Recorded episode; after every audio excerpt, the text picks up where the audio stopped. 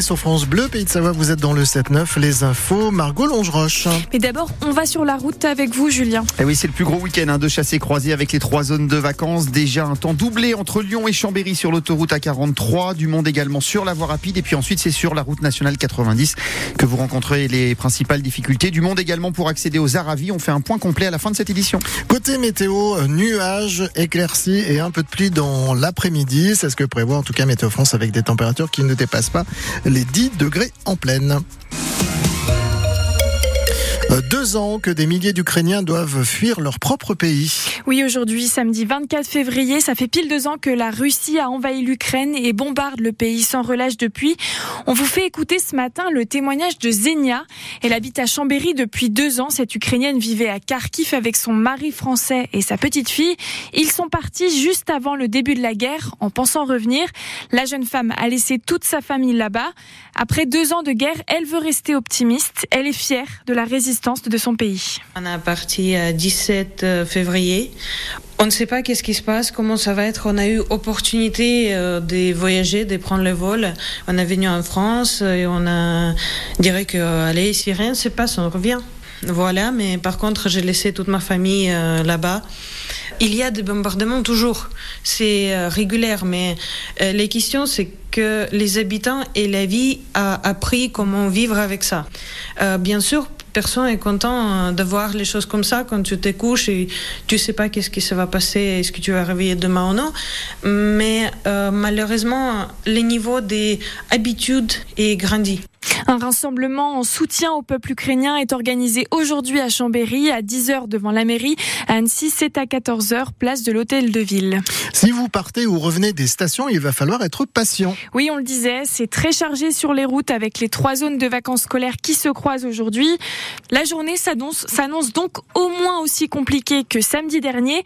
Suzanne et toute sa famille avaient pris la route depuis Lyon direction la station de la Rosière et le trajet a un peu tourné au cauchemar on n'avait pas tellement le courage de se lever très tôt, donc on est parti euh, vers 8 heures et puis euh, ça a dû commencer à bouchonner sur l'est de Lyon vers Saint-Quentin-Falavier et puis à partir de Chambéry, même à l'approche de Chambéry, d'Aigbelette, euh, c'était au pas quasiment tout le temps et extrêmement long. donc on a plus que doublé notre temps de trajet normal. Au lieu des 3 heures et quart prévues pour monter à la Rosière, on a mis 8 heures en tout. C'était bien, bien, bien long quoi.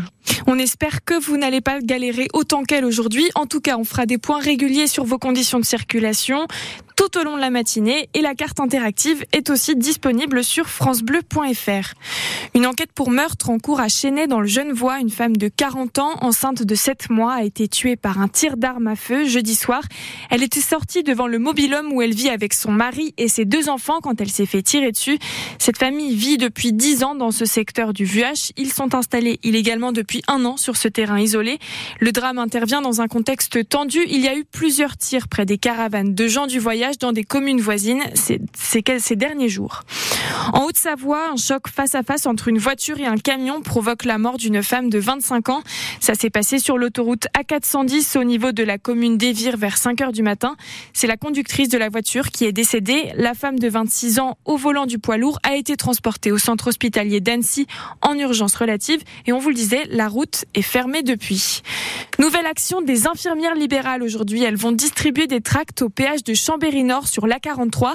Une mobilisation à l'appel du collectif national des infirmiers libéraux en colère.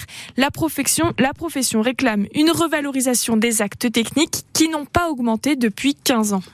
Au salon de l'agriculture, des heurts entre forces de l'ordre et des manifestants. Oui, des dizaines d'agriculteurs ont forcé une grille pour entrer dans les lieux avant l'heure et les policiers se sont interposés.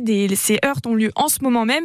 C'est l'arrivée d'Emmanuel Macron vers 8 heures qui a provoqué l'agitation. Il rencontre en ce moment les représentants des syndicats majoritaires des agriculteurs. Le FC Annecy se prépare pour un match compliqué. Ils sont à Saint-Etienne pour la 26e journée de Ligue 2 et la victoire est plus que nécessaire. Les Reds ont perdu leurs deux derniers matchs contre Auxerre et Concarneau. Ils sont 19e du classement, à 6 points de Bastia, le premier non relégable. En face, les Verts ne vont pas se laisser faire. Cinquième au classement avec deux victoires en deux matchs. Ils sont sur une très belle dynamique, Tommy Cataneo. Oui, sur le papier, on pourrait se dire, comme dans la chanson, que les plus forts, évidemment, c'est les Verts, mais ça n'effraie pas les supporters du FC Annecy, comme Emma et Luna, 14 ans, qui ont bravé la pluie pour venir voir les joueurs à l'entraînement. Parce que bah on veut les encourager et vu qu'on vient souvent les supporter, bah on aimerait bien qu'ils gagnent contre Saint-Etienne quoi. Mais je pense qu'ils peuvent faire quand même quelque chose parce que il y a beaucoup d'absents qui sont revenus, donc euh, je pense qu'on peut gagner. Un seul message à faire passer. Bon courage et donnez tout. Du courage, il va nous en falloir, reconnaît le milieu de terrain annécien, Vincent Pajot. C'est une belle équipe, là ils sont pleins de confiance, ils ont gagné 5-0, 3-0. Je pense que c'est surtout à nous de faire en sorte de les mettre en difficulté et de mordre dedans, d'y aller avec beaucoup d'envie, beaucoup d'enthousiasme et se dire qu'on peut aller chercher un résultat si on met tous les ingrédients. Alors oui, la SS est en pleine forme, mais c'est aussi une équipe qui a souffert depuis le début de l'année, rappelle l'entraîneur du FC à Laurent Guyot. Qui a été régulier dans ce championnat, mis à part Auxerre? Personne. Pour le coach, les résultats actuels de Saint-Etienne prouvent que le travail paye et il espère la même chose pour ses joueurs qui, selon lui, sont plus motivés que jamais. En termes d'état d'esprit, je défends becs et ongles tous les joueurs de l'effectif. J'ai pas de problème d'état d'esprit avec ce groupe. Ce groupe donne le maximum. Et ce groupe mérite et va être récompensé. Et nous, on croise les doigts pour que ça soit le cas dès cet après-midi. On vous fait vivre cette rencontre décisive pour le FC Annecy face à Saint-Etienne en direct sur France Bleu Pays de Savoie. L'avant-match, c'est à partir de 14h30. Hier, l'équipe de France féminine s'est qualifiée pour la toute première finale de Ligue des Nations de son histoire. C'était au Groupama Stadium dans la banlieue lyonnaise. Nos footeuses ont éliminé l'Allemagne 2-1. Elles affronteront l'Espagne championne en titre mercredi. En handball, la team Chambé est à Saint-Raphaël ce soir une rencontre entre deux prétendants aux quatre premières places du classement avec un poids d'avance pour Chambéry. Mais ça fait cinq ans que nos handballeurs n'ont pas gagné là-bas, alors il va falloir mettre fin à cette mauvaise série.